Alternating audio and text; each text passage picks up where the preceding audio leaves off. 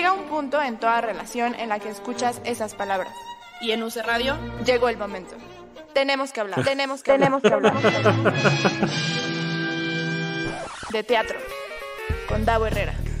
Isabel Castro.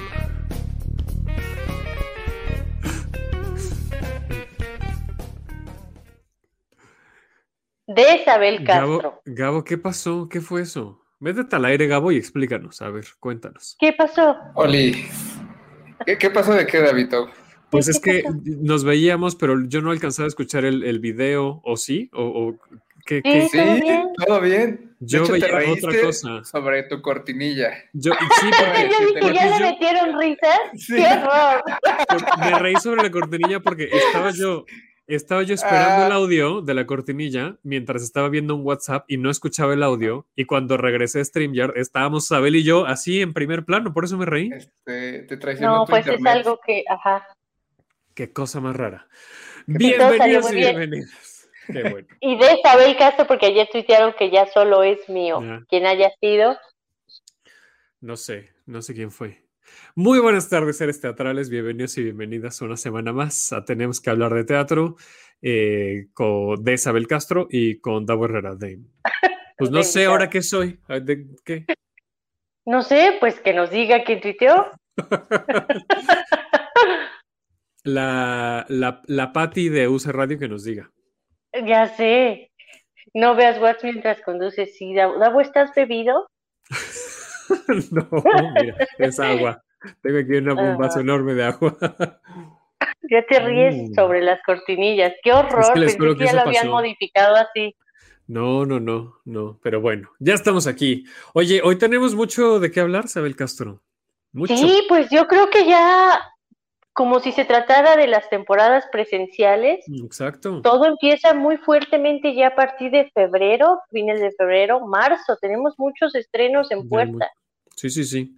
Y pues no hagamos más largo este cuento, porque ya tenemos aquí en sala de espera a nuestro primer invitado eh, de este festival de monólogos que se está presentando en Teatrix, que empezó a inicios de febrero. Y hola Ricardo, hola Rebeca, hola Corina, que ya se están conectando por acá.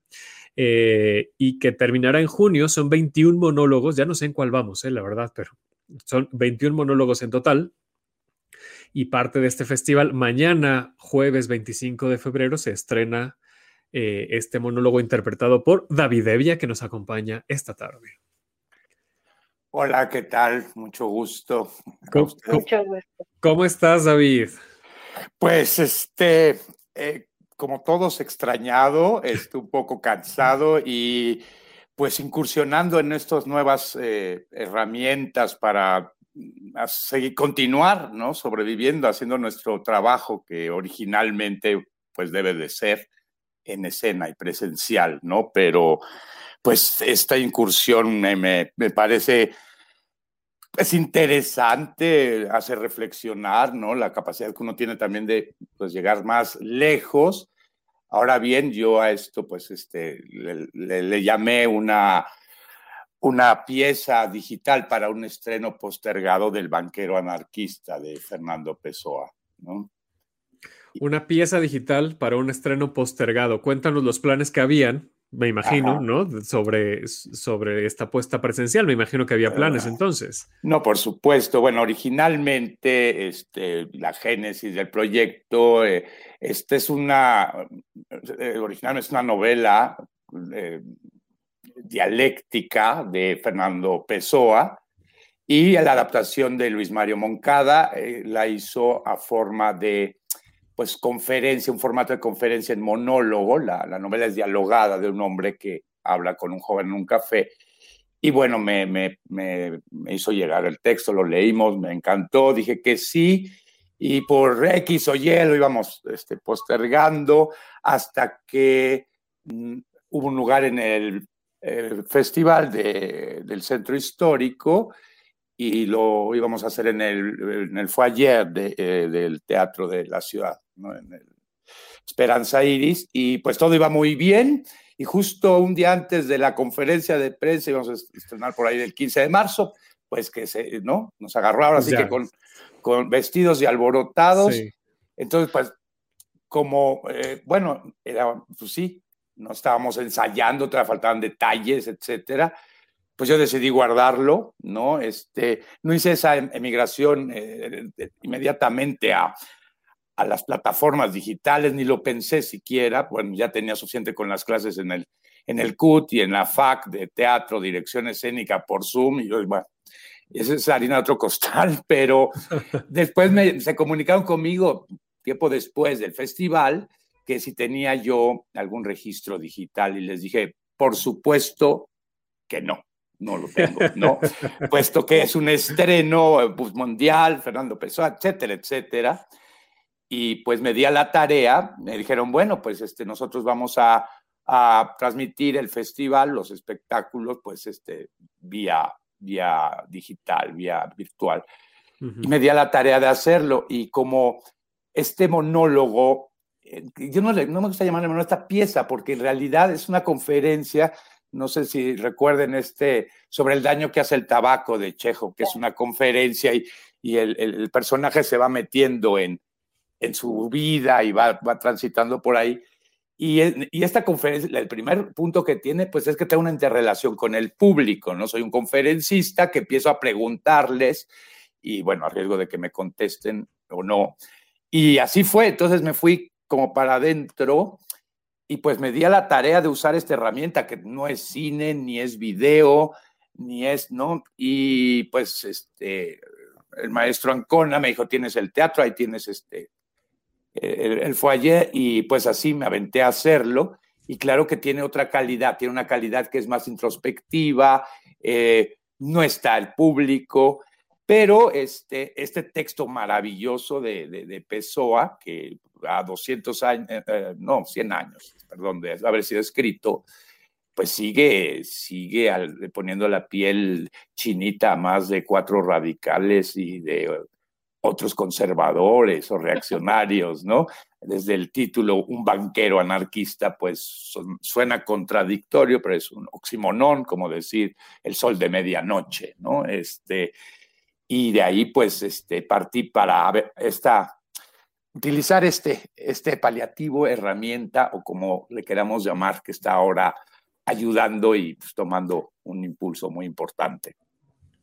Y que además no soltaste ese espacio, ¿no? Se, se grabó en, en, el mismo falle de sí, no, eh, teatro.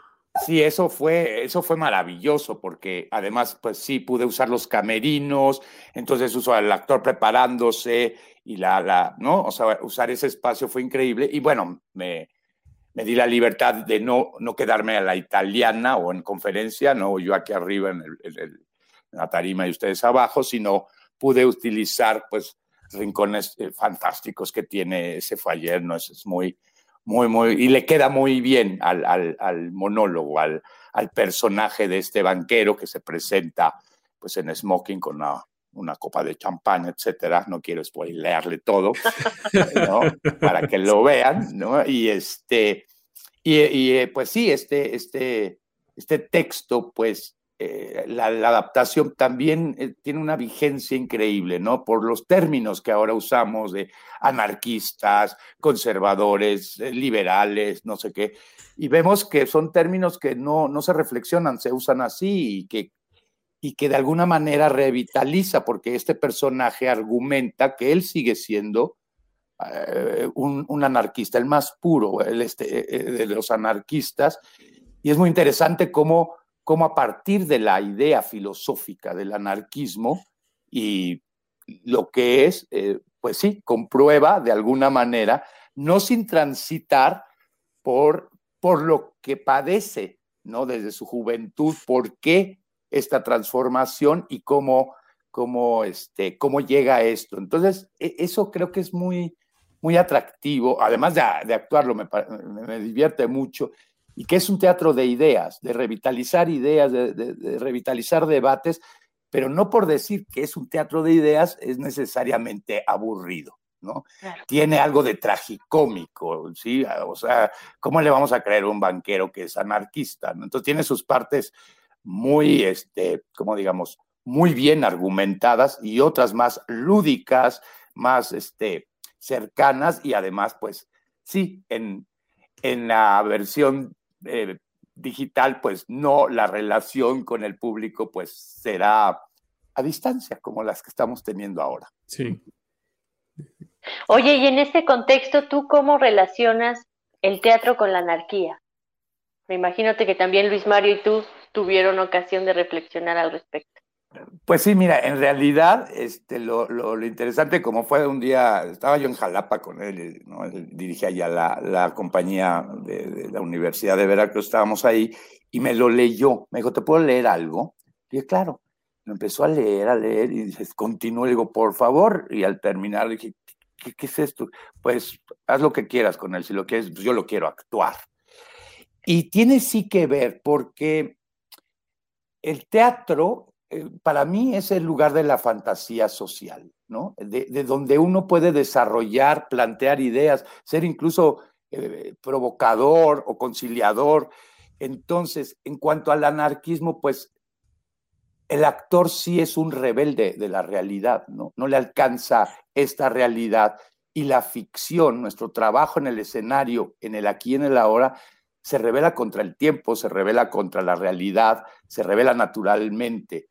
Y de ahí que también, este, pues los tiempos que estamos viviendo, no sabíamos que nos iba a agarrar esto digital y todo esto, claro, porque en un claro. principio decíamos, lo podemos hacer como un TED Talk, como un, como esto que se venden, ¿no? Estas conferencias magistrales. Yo, eh, Luis Mario me dijo, no, mira, dirige lo tuyo, te voy diciendo. Y yo decidí darle, darle ese sentido eh, más teatral del personaje que se involucra con su dolor, con su, con su duda, con su lucha. Y, y la fuerza, es que anarquía no quiere decir eh, la ausencia de autoridad o de poder, y anarquismo es el combate, la lucha, la resistencia a toda autoridad. Bueno, eso yo lo traigo desde siempre, ¿no? O sea, el, el, no tengo conflictos con la autoridad, ¿no? Simplemente la, la rechazo, eso me ayudó a no, a no entrar a psicoanálisis. Y eso, eh, eh, eso creo que, que, está también en, en, en, este texto.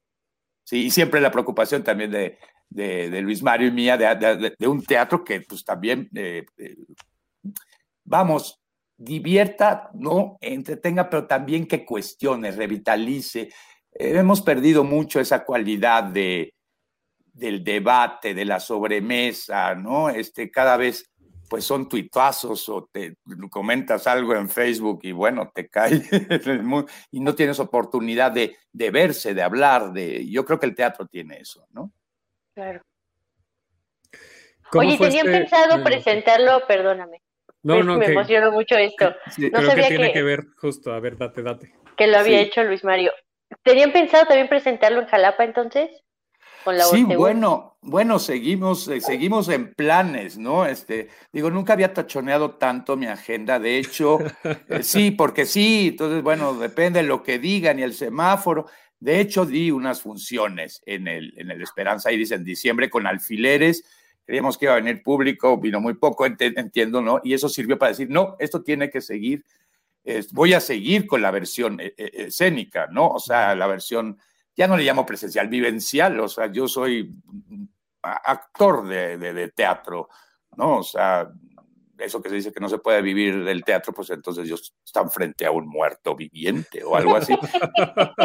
¿no? Porque, pues sí, yo no, no, no me he bajado desde que salí ¿no? de, de, de la escuela y, y seguimos con planes. De hecho, pues hay planes también, si nos dejan en el Teatro del Milagro, también pues hacer algunas giras. De hecho, es que esa era la idea, ¿no? O sea, tener un trabajo. Vamos, lo de la pandemia, así como lo del sector salud, también vino, ya, ya veníamos mal, ¿no? Ya veníamos con muchos problemas de presupuestos, de cuellos de botella, de que hay una, una demanda por los creadores escénicos o, gente de, teatro y para espacios, etcétera, etcétera, y, y, los presupuestos que no alcanzan, etcétera, ¿no? Ya ahora una obra de gran formato, pues la Compañía Nacional o algo así. Y entonces esa era la idea de que tuviéramos en una maleta y podernos mover por todos lados y por to a, a, alcanzar lo que, porque tiene esta cosa de conferencia, de, de, de ánimo, ¿no? Entonces sí. sí hay planes de, de, ir, a, ir a Jalapa nuevamente, me encantaría. Pero como les digo, la, agenda, un día me dicen que sí, luego que mañana y que pues ahora sí va en firme, fíjate que no, que nos pasaron a rojo. Entonces, y como vemos, estaba habiendo muchos problemas, no sé por qué, para abrir las pequeñas salas, los teatros, ¿no? O sea, eh, parece que se olvidaron que existía el teatro, porque, pues decía, no, no, los grandes espectáculos, los musicales, bueno, puedo entender, pero hay algo ahí contradictorio, lo, lo, lo encuentro natural, como que el teatro... Eh, a mí me, me, duele, me entristece, me, me, enoja y me frustra que pues el teatro es algo como no está, no, no está arraigado en la cultura popular, eh, se cree que es elitista, es para este, a usar un término anglosajón, insiders, ¿no? Este, de, de, los que sabemos, o, pero no es necesario leer una obra, no es necesario saber de Sófocles, Aristóteles o de Shakespeare, Molière, etcétera, para ir al teatro.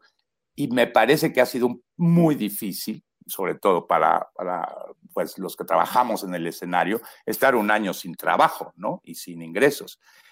Y bueno, pues ahora estamos esperando a ver cómo, ¿no? Cómo, cómo lo llevamos, pero definitivamente es importante que, que, siga, bueno, yo sigo con el ímpetu y las ganas y la pasión de hacerlo sobre escena, pero también es muy, muy bueno que aparezca este, en, en versiones eh, virtual, bueno, virtual no sé cómo llamarle, digital, etcétera, porque eso también puede despertar la curiosidad o el interés de verlo. El otro día les decía, bueno, es como pues si conocen a Flipper en la serie, ¿no? El, el, delfín ese, bueno, ahora lo tenemos en la alberquita del zoológico, ¿no? En vivo, ya todo color. El, bueno, ya, ya, hay regulaciones al respecto, pero sí, se, se entiende. Ah, bueno. Se entiende sí, bueno, los actores y los derechos este, al, al maltrato animal, ahí tenemos problemas. no, pero sí hay algo de eso, hay algo de que, pues véanlo, ¿no? O sea, esto como Holiday on Ice, van a ver a Peter Pan en serio. Eh, no, no en la película. Entonces claro. espero que, yo creo que esta, esta idea de, de, de, de Teatrix es, es, muy buena. Puedes ver otros montajes o si están hechos especialmente para, para esta plataforma, para este formato, y, y que a su vez, pues eso no va a desplazar, ¿no? Ojalá despierte ese interés. Y yo quiero ver eso, o sea, se puede. Entonces, pues estoy aprovechando que vamos como paralelos, pues sí, voy paralelo con la pandemia, con Teatrix y con el deseo de estar pronto, muy pronto, lo más pronto posible en escena. Les voy a mostrar que la gente que ya nos, nos sigue en el programa, bueno, la gente que está viendo esto en Facebook lo, lo van a poder ver y quienes nos escuchan en podcast, pues bueno, les voy platicando. Ustedes se meten a la página de teatrix.com. Uh -huh. Aquí está la portada. Y aquí inmediatamente después la segunda barra de menú es Festival de Monólogos y aquí está inmediata, está facilísimo que ustedes tengan su acceso. No hay pierde, ahí está el banquero anarquista, le dan clic y listo. Les recuerdo que el pago por evento del Festival de Monólogos es de 99 pesos por monólogo y yo la verdad es que les recomiendo que pues de una vez ya se suscriban a Teatrix, que cuesta 160 pesos, 159. Si son suscriptores, pues tienen eh, acceso a los monólogos de manera pues ya incluida en su suscripción. Pero si quieren ver solamente uno, como en el caso de El Banquero Anarquista, lo pueden hacer por 99 pesos. Está súper, súper sencillo el acceso. Sí, y en caso de que no pusieran y están inscritos a la plataforma, pues se va a quedar ahí en su este, stock, en su programación. ¿No? Es, es, muy... Eh, a, a, mí me sorprende, ¿no? Cuando me llamaron, ¿no? Dijeron, oye, ¿te gustaría participar en el Festival de Monólogos? Y yo dije, wow, o sea, nunca me hubiera imaginado que, que, que pudiéramos hacer este tipo de festivales. Pero bueno, en un año hemos progresado mucho también. Te, yo ya le perdí miedo a entrar a estas cosas de Zoom, ¿no? O sea, al principio era muy terrible el, el, el dar clases, el que todo fuera así sí, reconozco, estoy harto, pero ahí va. Pero mira, pues es lo que hay ahorita y pues también, qué no. bueno que también has tenido como un acercamiento, pues, ¿no? Que, que no, que, que claro. mucha, mucha gente se ha quedado así como en el aislamiento de no quiero y no, no, no me voy a involucrar en lo digital. Pues bueno. Mira, lo, lo, lo, entiendo, ¿eh? Este, yo al principio, pues sí, fue enojo, rechazo, este, no es lo mismo. Eh, eh, yo, yo digo que es bueno, podemos tomarlo como un paliativo, una, un auxiliar, el barco se está hundiendo y te dan un salvavidas, aun cuando supieras nadar, ¿no? Pero nadas. Ahora, esto no quiere decir que vayamos a tener exclusivamente que en las Olimpiadas se vaya a hacer una especialización de, de nado con chalecos salvavidas, ¿no? Yo creo que es una herramienta que va a empezar a, y que quizá, ¿no? Porque yo la verdad lo que digo es que ninguno teníamos pensado hacer teatro digital, así, o sea, tal vez algún artista muy este, vanguardista o muy, muy familiarizado con estas, estas nuevas tecnologías, pues tal vez tenía la idea y bueno, hemos usado videos, hemos usado, no, eh, digo, la escena siempre, eso es la, la, la generosidad de, de, la escena, del teatro, del lenguaje dramaturgico de sobre escena. Pero aquí sí, es, esto es algo que nos está nos, nos está trasladando a otro lugar y hay que verlo así, porque si no, ¿para qué hacer una plataforma si nada más va a ser una emergencia? No, va a tener, yo creo, su propia evolución como ha sido el cine, ¿no? O sea, el cine es pues, el primito bastardo del teatro, como dijo. O sea, la, no, y la telenovela, bueno, es una prima que llegó quién sabe de dónde. Y, y, y este, y, vamos viendo cómo hay, hay elementos que se van ¿no? Este, ahora hay actores que pues sí hacen la transfuga a otros, a otros medios, claro. pero el actor de teatro y a los que nos, ¿no? Este es el oficio, sí nos costó trabajo, claro. sí nos costó trabajo hacer el, el cambio, ¿no? Y ensayar en, en Zoom, este, llevo varios ensayos en Zoom en, en otras cosas y también, sí, sí, es hombre, raro. es raro. Es difícil. David, pues te agradecemos muchísimo que te hayas conectado para que nos platicaras sobre el banquero anarquista. Eh, ¿Algo más que quieras comentar sobre, sobre la obra, eh, lo que tú quieras? No, pues agradecerles mucho este espacio y pues véanla este, ahora en la versión este, digital para este estreno postergado, que cada vez está menos postergado y que me dará mucho gusto eh, saber, verlos ¿no? En, ahí en, en, el, algún día en el teatro para, para, y también que la gente vea la diferencia, a ver, ¿no? Claro, también, claro, o sea, claro. Hay, hay, libertad para elegir, decir, no, yo en mi casa con mi, mi chela y tranquilo y veo a Evi así, o pues voy al teatro. Espero que, que podamos eh, transitar eh, paralelamente cuando esto ya eh, mejore, ¿no? Y deseo pues que sí, a todos... vamos a ver este, este flipper yo lo voy a ver las dos veces en el teatro y desde mi casa y ya les contaremos también aquí cómo nos va. Muy bien, pues muchas gracias. Muchas gracias por, a por ti. Este espacio. Hasta Muchas pronto. Gracias. El cine es el primito Bye. bastardo del teatro, me encanta, dice Nina. Sí. Nos vemos, David, muchas gracias. Adiós, adiós, gracias. Gracias. Eh, tenemos más comentarios aquí de la, de la gente que nos, eh, que nos ve en Facebook. Eh, dice por acá, Rebeca, es la prima incómoda de la telenovela. y Tania pregunta, ¿cuál es el impacto que ha tenido este tipo de plataformas en el, teatro? Eh, la, la, respuesta corta, Tania, sería, escucha los podcasts que hemos tenido desde octubre, porque hemos platicado largo y tendido de esto, pero bueno, los, los impactos han sido muchísimos en, en, muchos aspectos, ¿no? Digo, yo les hablo desde el punto de vista de, de consumidor. Eh, para mí, primero fue muy muy difícil y después, bueno, ya este, me voy como hilo de media porque me encanta ya ahora verlos en, en, en eh, Screen Parties, ¿no? Y comentarlos por WhatsApp o por Zoom y lo encuentro muy divertido, muy, muy divertido. Y desde la exploración, que justo Sabel, mira, qué bonita pregunta porque vamos a ligar el, el siguiente con la tema. Exploración. Con qué la bello exploración. Estas, estas reflexiones que han hecho los propios artistas de todo este tiempo, ¿eh? Qué, qué lindo lo que nos comparte Evia también. Sí, sí. Cuéntanos. Y hablando qué, de exploraciones. ¿qué nos, traes? ¿Qué nos traes? Ahora vengo también de invitada a mi propio programa, Exacto. así es. eh, porque también se estrena el primero de marzo un ciclo que se llama Acción más Aislamiento, que es la segunda parte, digamos, el segundo ciclo de Acción Aislamiento. El primero lo tuvimos en la primera etapa de la pandemia. No pensábamos que hubiéramos eh, que no, no, nos imaginamos que tuviéramos la necesidad de plantear un segundo, porque para nosotros la pandemia, como para todas, iba a ser breve.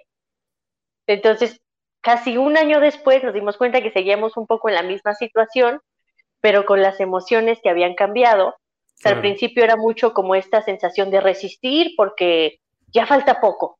Y ahora es un poco más de incertidumbre, de algún día acabará, ¿sabré yo todavía hacer lo que hacía? ¿Querré hacer todavía lo que hacía? Querré, exacto, querré. Entonces, en esta cuestión de que todos tenemos muchísimas dudas y todos hemos tenido ya de la resistencia, tuvimos que relajar porque nos cansamos. Claro. Pues eh, tuvimos que humanizarnos, tuvimos que revelar mucho de nuestros secretos, tuvimos que confrontarnos con muchas eh, facetas de nosotras mismas. Y tanto los artistas como la gente que, es cercana al arte, pues hemos coincidido en estas mismas eh, sensaciones, ¿no? O sea, como, ¡Ah, chin, tengo que prender la cámara para mis clases, van a ver cómo vivo, van a ver quién pasa, si suenan los ruidos de mi casa, si me grita mi mamá, muchísimas cosas que, que, bueno, generan estrés. Entonces siempre hemos pensado que el arte puede ser una vía de liberación. Y en este segundo ciclo llamamos a 18 artistas para crear 13 coreografías vacilantes donde pudieran expresar esta, esta sensación titubeante, incierta, inquieta, y que nos revelaran algo de sí que, que quizá no habían contado anteriormente. Por ejemplo, Jimena M. Vázquez nos va a comentar eh, su vida anterior, su vida pasada como bolichista, como campeona de boliche. Eh, una actriz que siempre hizo teatro nos va a comentar cómo fue de revelador convertirse en madre durante la pandemia. Vivir un embarazo en pandemia, parir en pandemia, maternar en pandemia y así muchas cosas, pues eso, que humanizan a las artistas y que tienen también la intención de eh, incluir dos coreografías más, por eso son 15 coreografías. Las dos que nos faltan son eh, serán seleccionadas vía convocatoria de una estudiante de preparatoria de la UNAM y de un estudiante de CCH. Vamos a integrar dos piezas de jóvenes porque creemos que ellas y ellos la han pasado particularmente mal. Durante la pandemia ellos más que nadie han estado todo el día frente a la pantalla viendo cuadritos, viendo caras. Si tenían esta oportunidad de salir a fiestas, de repente ya no, y eso para ellos es pues muy grave. Sí, porque en, esa etapa de, la formación, eh, no solamente académica, sino, sino personal, la socialización es importantísima. Empiezas a generar relaciones em, que pueden o no durar mucho, pero que se vuelven trascendentales en ese momento de tu vida y limitarnos a que ahora esas interacciones sean solamente por dispositivos electrónicos, pues cambia, es un paradigma que cambia. A mí me, va a encantar explorar, y, no lo digo en un mal sentido, al contrario, ¿no? Eh, eh, ¿Qué va a pasar con estos chavos y chavas de prepa en unos años? ¿Cómo, ¿Cómo va a ser la diferencia? Yo que doy clases en universidad, ¿no? ¿Cómo va a ser la diferencia a esa generación que, que hizo esas amistades por Zoom y por WhatsApp, ¿no? Exacto, sí, ¿cómo va a reconfigurar todo? Entonces, pues sí ha sido muy duro, pero pensamos que, que, a lo mejor esta invitación a jugar en pantalla, como no lo han hecho porque están condicionadas a verse así, ¿no? A que el maestro vea sus caras, les dijimos, y si mejor muestras tu tobillo, y si te mueves, y si bailas, y si haces algo distinto, te integramos al ciclo. Bienvenido, bienvenido a, las expresiones artísticas. Estamos pasándola igual que tú y la convocatoria cierra el 7 de marzo para integrar estos videos de estudiantes, pero el ciclo dura del primero al 26 de marzo en las plataformas de Teatro UNAM, Danza UNAM y Comunidad Cultura UNAM, porque es uno de los pocos primeros proyectos compartidos por tres instancias. ¿Y la convocatoria dónde la puede encontrar la gente? en Danza UNAM, en la página de Danza UNAM, en la página de Teatro UNAM hay un micrositio que se llama Acción más Aislamiento y pues estaremos haciendo mucha difusión en redes para que a ninguna chica o chico se les pase si es que quieren, tienen la inquietud de participar. Y si no quieren mandar un video, también las invitamos a seguir el ciclo y a comentar, a subir sus, comentarios en Instagram, en Twitter utilizando el hashtag acción más aislamiento y decir cómo les van pareciendo las piezas. Ay, Sabel Castro ya diciendo, utilizando el hashtag, no es que ya eres una centennial. Siempre se te dijo, se te dijo, es mi comunidad la que va a participar. Joven, yo te entiendo porque tengo tu edad. eres bastante joven, la verdad. No tanto, como los de prepa, ya no. Ah, bueno, no, pero sí, sí eres bastante joven. Oye, Isabel, Sí. pues muchas gracias por conectar. No, no es cierto. Eh, No, pero si ven el ciclo, los estrenos son, se estrena video lunes, miércoles, viernes y sábados en el YouTube de Teatro UNAM, quedan albergados en la página de Teatro UNAM, en la página después de la mediateca de Danza UNAM, y bueno, eh, váyanlo siguiendo especialmente por Instagram, donde nada más tendrán que hacer swipe up y llegan al video fácilmente. No, no, bueno, en, en, en el mismo minuto dijiste hashtag y swipe up. Ya. Así es, así es. Me falta decir TikTok, nada más. lo te acá para arriba y ve la coreografía. Eres lo máximo, Isabel. Oye, antes de que nos presentes a nuestros siguiente, y- siguientes invitades, eh, por aquí nos ponía Cristian hace rato, la telenovela ha de ser como una gorrona de ya llegaron los gorrones de Chava Flores, eh, hablando de lo que dijo David Evia, ¿no? Que, que las telenovelas son esa prima que quién sabe dónde llegaron. Eh, y Corina nos dice, wow, qué padre proyecto. Sí, se escucha muy, muy padre, la verdad. Bueno, el ciclo del año pasado, la verdad es que fue muy interesante verlo. eh, so- pues, claro, eh, tiene otra vida ahora este ciclo porque lo dijiste muy bien, estamos en dos momentos diferentes, ¿no? En ese momento era como, bueno, pues ya estamos aquí y nada más estamos esperando a que esto termine, ¿no? Y ahora es, pues se volvió parte de mi cotidianidad, ¿no? Eh, Y ya estoy harto, ya no quiero ¿Cómo lo ver más integro? caras en Zoom, basta. Entonces dijimos, Exacto. bueno, puedes usar la pantalla y no necesariamente tienes que poner tu cara. claro, por supuesto. Bueno, ya voy a terminar el programa yo así. Exactamente así. Podemos hacer cosas más locochonas. Exacto, Mira, ve locochón, nada más moví mis manos, cállate. ya tenemos aquí en sala de esperar nuestros siguientes invitados.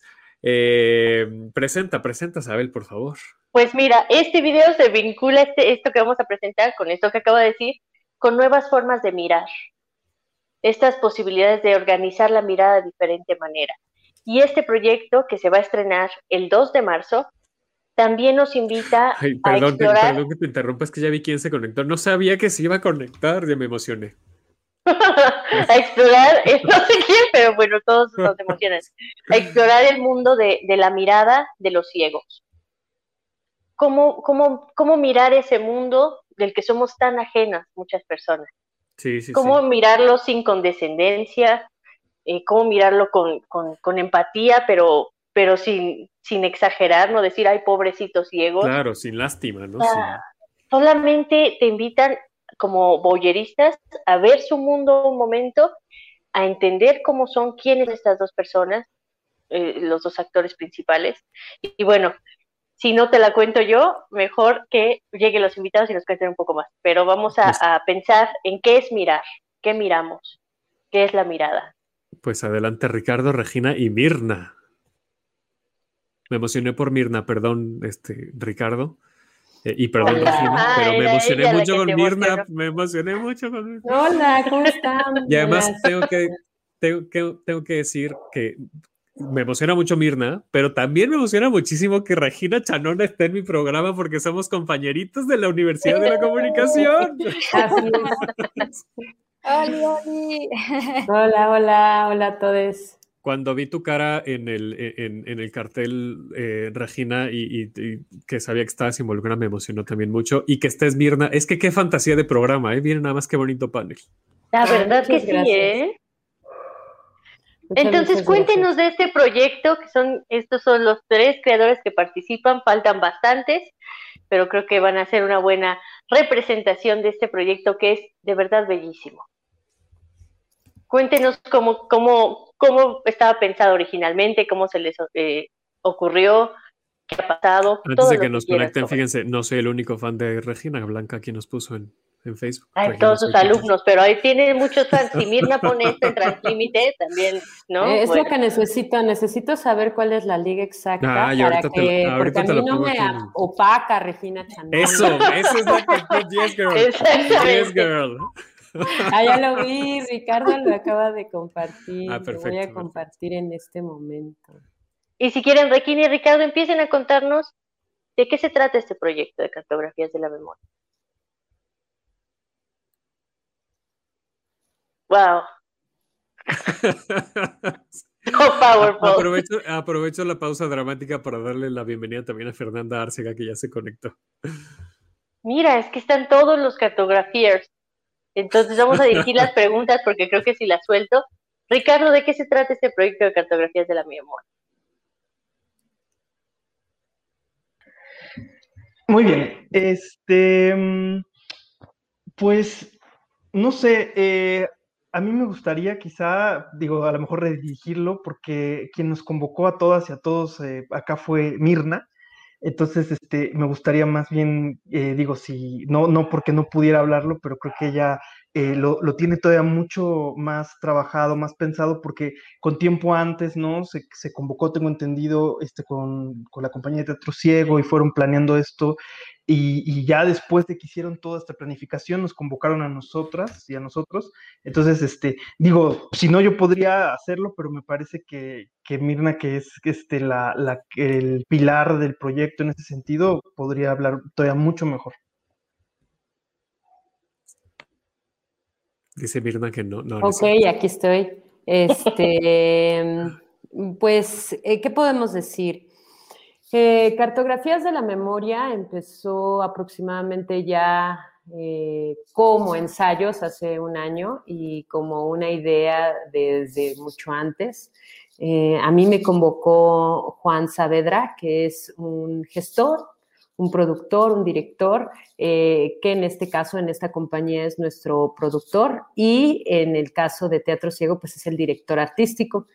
Eh, Teatro Ciego ya lleva aproximadamente 11 años, más o menos, si es que no me equivoco, creo que hasta 12 años en, en, de pie. Es una compañía de actores, que se han creado desde ese, ese núcleo, no eh, digamos que desde las tablas que les ha dado pues tener este espacio que es eh, Teatro Ciego.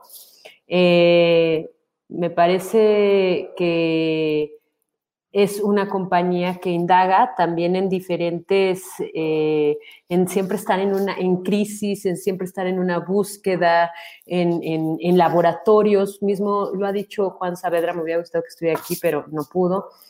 Eh, pero es una compañía, por lo que él comenta, que eh, aboga por los laboratorios largos. Entonces, bueno, eh, a través de, la historia de, Teatro Ciego, pues no, nos hemos estado mirando eh, tanto Translímite como Teatro Ciego, como artistas, Juan y yo, y me convoca para dirigirlos, para hacer pues un proyecto, eh, para crear eh, un proyecto conjunto y empezamos a tirar ideas y empezar a desconfigurar otras y fue cuando se creó pues Cartografías de la Memoria. Eh, metimos un proyecto, metimos el proyecto Alfonca y eh, afortunadamente, bueno, pues eh, salimos, digamos que beneficiados, ¿no? Y digo afortunadamente porque en algún término, digamos que en, una, em, en un panorama general, pues uno dice, ah, bueno, pues ya, si no me saco el, el, proyecto, pues vamos todos juntos, juntas y adelante, ¿no? Pero en este caso sí era muy importante porque pues estamos hablando de otro tipo de producción que es... Eh, pues transportar, eh, por ejemplo, a eh, los perros, ¿no? Los, los, animales de ayuda, este, en el caso de eh, Erika, por ejemplo, ¿no?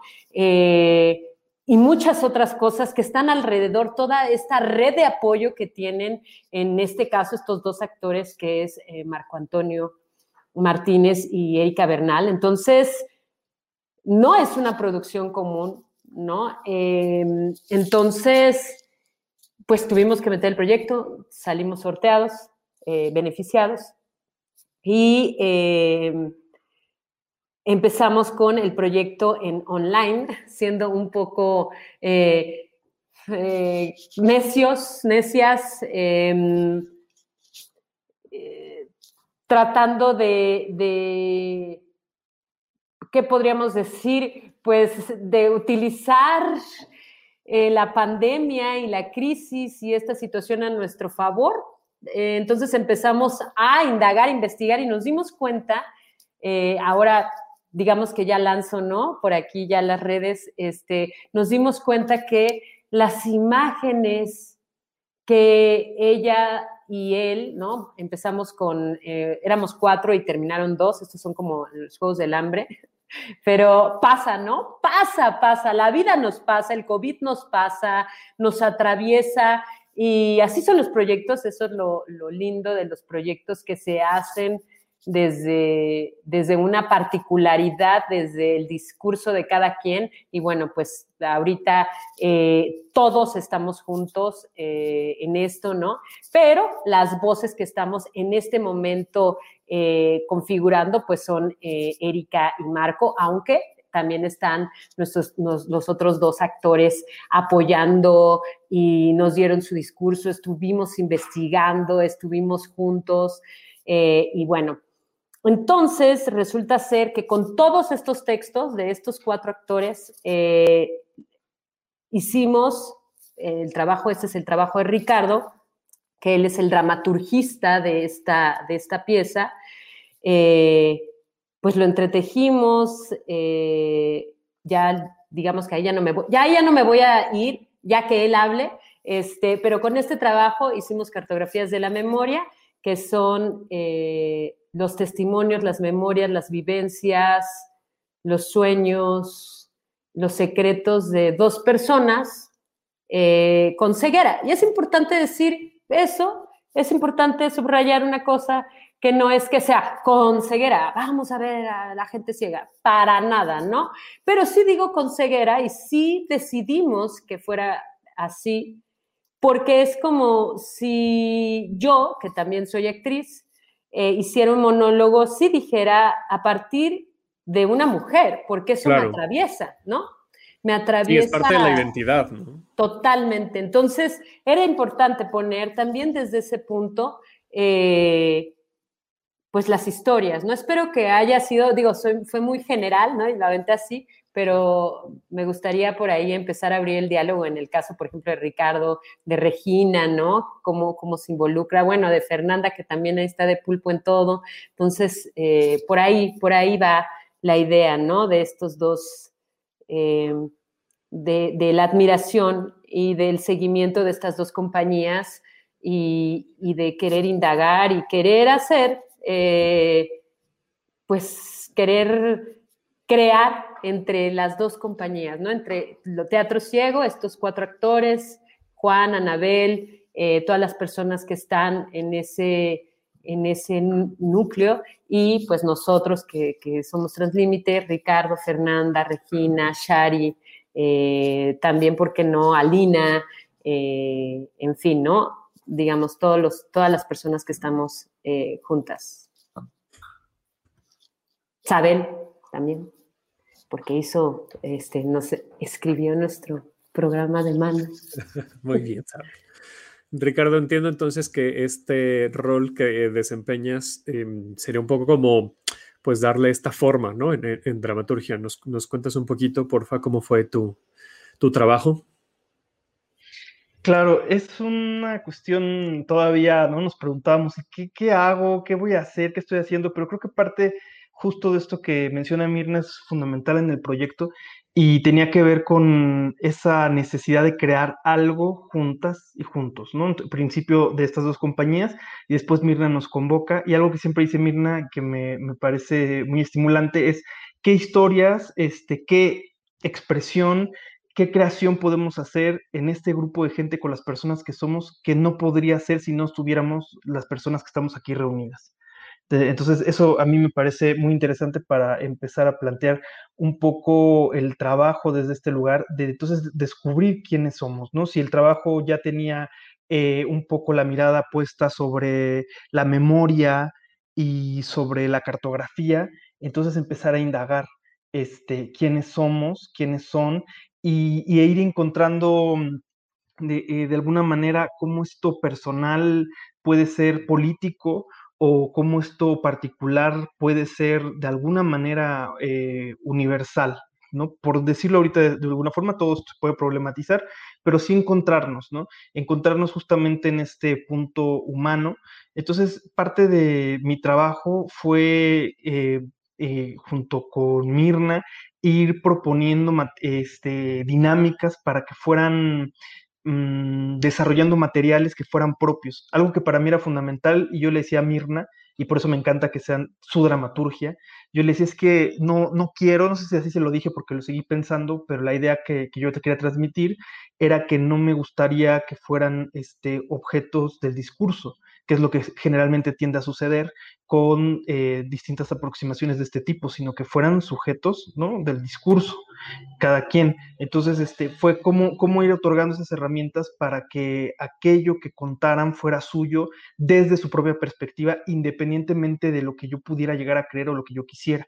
Entonces, un poco el trabajo fue ir encontrando la manera de que, de que pudieran eh, abrirse, de que pudieran compartirse eh, y de poder este, mm, eh, organizar incluso lo que compartían y encontrar con algunas estrategias que permitieran que aquello que querían expresar o que tenían por expresar de alguna manera fuera mucho más eficaz en su comunicación. Yo creo que eso fue un poco ese trabajo desde, desde mi parte. Y ahora el segundo reto, una vez que ya estaban esas historias, era cómo darles eh, esta vida visual, cómo darles forma visual. Y por eso interviene Regina Chanona. ¿Cómo materializar? Me, imaginé eso. ¿No? ¿Qué, ¿Cómo fue esta cuestión de organizar una imagen a partir de esas palabras? Bueno, pues eh, es una súper interesante pregunta porque pues yo vengo también del cine documental, entonces yo ya tenía como una apertura, ¿no? Entonces, comentándolo con Mirna, ¿no? Este, como que la llamaba mucho a, esta apertura audiovisual, ¿no? Y a esta, digamos, a romper un poco, ¿no? Y, no, no irnos como por ciertas puestas en escena y ahorita como por la pandemia, ¿no? Se, ha dado este tipo de, puestas en escena que, que, pueden llegar a ser un poco este, carentes, ¿no? De, creatividad, ¿no? Entonces, al momento de que Mirna, ¿no? Primero me, va contando este, la idea, obviamente yo estaba, o sea, yo caí súper enamorada y igual, ¿no? O sea, como Ricardo dije, ¿y cómo entro yo? ¿No? Primero fue como, ¿y cómo entro? Y poco a poco generamos como este dentro de ese laboratorio a mí me tocó este como mostrar un work in progress y generar digamos un documental no de lo que se estaba haciendo y, ya no o sea a raíz de eso ya me súper involucré no y, y logré ver como no solamente esta subjetiva tan interesante sino todos los colores no y todo este espectro audiovisual que que, este, que era un mundo nuevo, ¿no? Y, que ahora, eh, no sé, cada que pasamos la obra me doy cuenta de, cómo rompimos varias barreras, ¿no? Y de cómo este, nos atrevimos, ¿no? A contar una, una obra, ¿no? Y, y, quizá adentrarnos a algo transmedia, ¿no? Que es algo que, que también, este, poco a poco nos vamos a ir acercando más al transmedia, más a la generación de, proyectos audiovisuales o proyectos que agarren ¿no? de otras cosas, de la ciencia, de la tecnología. Y, pues nada, al final mi atribución fue la generación de contenidos multimedia, ¿no? Y, y como el un poco aprovechar este, estas posibilidades dentro del documental. Entonces, para mí se me hace, ¿no? Eh, como súper, digamos, súper valioso eh, el testimonio en vivo, ¿no? Eh, por lo general en cine documental, pues bueno, tienes un testimonio nada más y vas a edición y igual y este, pues cada quien que lo vea en sus casas, le pone pausa a regresar y todo, ¿no? A, digamos, algún documental. Y, en este caso es en vivo, ¿no? Y es, a mí, para mí es, es como muy lindo eh, que, que, ese testimonio no va a ser el mismo, ¿no? Que igual y sí va a ser, digamos, un encuadre parecido, pero la emoción y todo esto que se genere eh, a partir del momento y a partir de ciertas circunstancias no va a ser la misma. Entonces, como esa fusión de narrativas, al menos, este, hay que seguirla, ¿no? Y, hay que seguir explorando estas nuevas posibilidades. Y justo cartografías de la memoria, pues es eso, ¿no? Como un mundo lleno de posibilidades. Pues bueno, un poquito lo que pienso y lo que hice. A mí me gustaría solamente comentar algo. Em, a ver, voy a tratar de organizar estas ideas. ¿eh? Em, este proyecto es singular desde, desde la línea que a todas y a todos los y las implicadas eh, realmente nos salimos de nuestra área de confort. Es decir, ¿Cómo creemos que es el documental? Yo puedo decir que Regina es, estudió este, cine, ¿no? Y tiene una maestría en documental, etcétera. Entonces ella sabe de eso, pero ella no hizo, este, no hizo los encuadres, lo hicieron los actores, ¿no? Eh, es decir, eh, eh, no es que Regina no lo pueda hacer, sino es que nosotros queremos hacer este entretejido. No es que Ricardo no pueda hacer la dramaturgia, él hizo dramaturgia, pero desde otro lugar, ¿no? Llegamos desde otros lugares, son las palabras de los actores tal cual, pero ¿cómo lo vamos son protagonistas, ¿no? claro, digamos que todos estamos, nos salimos de nuestra área, es decir, la dirección también es conjunta. E, es decir, Regina, gracias a un diplomado que estuvimos eh, con Translímite, que estuvimos diplomado de creación escénica interdisciplinaria, donde Regina es, es maestra ahí, este, igual que Ricardo. Eh, vimos documental, ¿no? Vimos este material. Yo he trabajado con Regina también, hemos platicado sobre el documental, sobre qué pasa, hemos puesto en la mesa esas preguntas y que no necesariamente tiene el título de yo fui, yo soy, este, gracias a mi encuadre, gracias a mi escritura. En este caso es una cosa, o gracias a mi dirección, ¿no? Porque no, es decir, este es un trabajo conjunto, real conjunto, donde yo le preguntaba a Ricardo, Ricardo, a nivel de dirección, eh, queremos ir por aquí, pero ¿tú qué piensas? Mm, yo pienso que podríamos, ¿no? Y lanzaba preguntas, ok, sí, no. ¿Tú qué piensas a Shari de la dirección, por ejemplo, que es la persona que hizo investigación sonora, aunque no metamos lo sonoro porque al final nos dimos cuenta que la naturaleza de este proyecto, por ser en una plataforma, no pudo tener su año de investigación. Y es horrible en una parte porque dices, pero es que yo quería un año de investigación, pero decimos, ¿qué crees, Ashari? Eh, o es el sonido y la imagen, pero ya está dando el testimonio y estamos viendo la imagen, se frisea. Claro. Uf. Y sí, encontrar además esas, esas dificultades técnicas, ¿no? Que, que, nos da, pues, justo esta nueva, o que de nueva ya no tiene nada, estamos en un año, ¿no? De, normalidad. Oiga, se nos, está, se, nos, está, terminando el tiempo y me gustaría escuchar a Fer, porque no hemos escuchado a Fernanda. Es que eh, ya ¿no? un, un, poquito, este, pues bueno, dónde podemos ver eh, este proyecto, un poco de tu participación para, para ir cerrando. Gracias. Eh, sí, pues cartografías de la memoria, ya están los boletos a la venta en boletopolis.com. Eh, la temporada es del 2 de marzo, o sea, el siguiente martes ya empieza al 6 de abril, eh, todos los martes a las 8 pm. Y pues mi contribución a este proyecto es la asistencia tanto de producción como dirección. Y sí ha sido un camino muy interesante, eh, todo lo que, por ejemplo, dicen, pues lo que han estado diciendo, ¿no?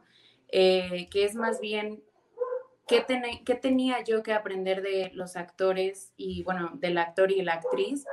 Que ellos saben más que yo en muchas de las cuestiones, ¿no? Em, sobre todo porque son ellos los que viven cierta otra realidad y otras condiciones y al final era, ok, ¿cuáles son las ventajas o cuáles son las cosas que tú en la tecnología sabes y puedes utilizar, que no son las mismas que yo te puedo dar, ¿no? eh, hablando precisamente como al principio con Ricardo que les pasábamos textos para que leyeran y así, era facilitarles la vida, ¿no? Cómo hacer que ellos eh, se acercaran a textos que estaban escritos en un PDF o en una imagen, ¿no? Em, y ellos tenían ya una manera de funcionar con la tecnología que más bien fue, Fer, ¿qué te parece si nos lo pasas mejor por acá? ¿no? Em, ellos más bien decirnos cuáles herramientas son más útiles y también aprender, ¿no? Eh, más allá de decir, bueno, ¿qué tal que si hacemos esto? Son ellos los que siempre hay propuestas y siempre hay una escucha, ¿no? Hay algo que a mí me voló los sesos que yo eh, confirmé con esta obra en una de las clases de somática que tuve en algún momento con Graco, Posadas, nos decía que no nos perdemos de nada si sabemos escuchar. Y me quedó muy claro con esta obra, ¿no? Y con los actores y actrices que solamente escuchando ellos saben sus cues. Nosotros, aunque yo les doy cue y les doy pie y les escribo por el chat y hay una comunicación grande entre el equipo detrás del en vivo, aún así ellos saben perfectamente cuál es su pie saben entrar eh, y es más fácil para ellos que solitos lo hagan a que uno intervenga, ¿no? Entonces es como fluir con ellos y pues nada, eh, al final también creo que como público es interesante saber y reconocer el nombre de los proyectos, en este caso que son las cartografías de la memoria, y poder mirarlo de esa manera, ¿no? Eh, ¿Qué es la memoria? ¿Qué es la cartografía y cómo estas cosas están unidas en este proyecto? Y, y que nos envolvamos de eso para, para mirar esto que, este proyecto en específico, ¿no? El nombre ya nos da todas las pautas y todas las claves para entender de qué va, ¿no? Y a veces creo que eso se nos olvida y, y, la memoria es tal cual como, es la memoria específica de estas dos personas y, y, que se parece mucho a la manera en como todos tenemos y recordamos, ¿no? Y hacemos memoria de algo. Entonces, pues qué emoción. Eh, muchas gracias. A ustedes, muchas, muchas gracias. Un proyecto que se antoja muy enriquecedor, Cartografías de la Memoria, pieza docuficcional en streaming que aborda la memoria y la resiliencia de personas con ceguera. Eh, Ricardo, Fernanda, Mirna, Regina, muchísimas gracias por conectarse. Muchas, muchas gracias. Los boletos, como ya dijo Fernanda, ya están a la venta eh, todos los martes a las 8 de la noche, del 2 de marzo al 6 de abril en Boletópolis. Ahí van a poder encontrar sus accesos. Y pues nada, nosotros nos vamos. Gracias, nos vemos el próximo miércoles. Gracias, Abel, por permitirme estar en tu programa. Gracias otra vez, qué bueno que pudiste. a todos, Abel, gracias. Muchas, muchas gracias. Nos vemos la próxima semana. Gracias a Gabo que estuvo en los controles. Gracias, eh, Gabo. Adiós. Gracias. Gracias. Esto fue Tenemos que hablar de teatro. Si lo quieres, déjalo ir. Si es Davo Herrera, volverá cuando menos te lo esperes.